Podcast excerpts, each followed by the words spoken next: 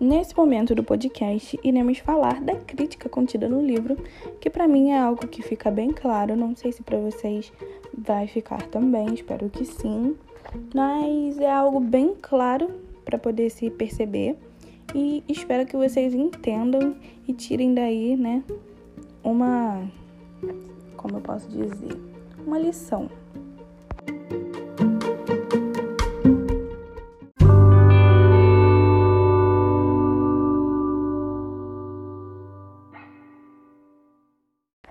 Se vocês repararem bem, na própria fala do poeta, há críticas à cobiça, à ganância e à crueldade.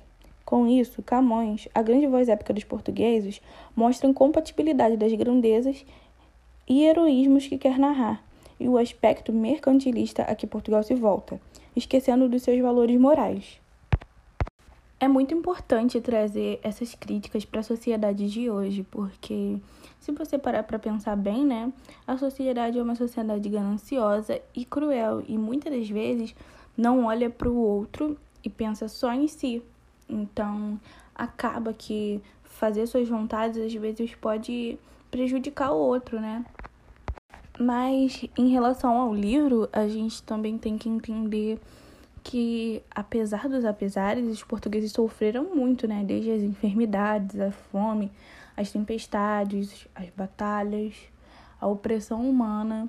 Mas também perceber que, por outro lado, tinha as alegrias das vitórias, do orgulho de um povo.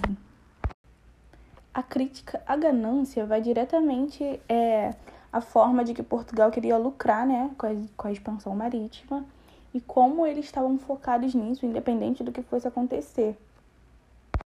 E como todo livro, os Lusíadas se adequa bem bem à sociedade de hoje, né? E não só à sociedade brasileira, mas como a sociedade de todo o mundo, que muitas das vezes visa só o lucro e independente de o que vai gerar para você conseguir esse lucro, né? O que você vai precisar fazer, a forma que vai afetar as outras pessoas. É, na verdade, isso não importa, né?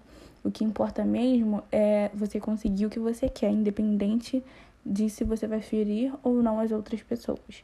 A sociedade atual é exatamente assim. E vemos que com isso o livro de Camões se torna bem atual,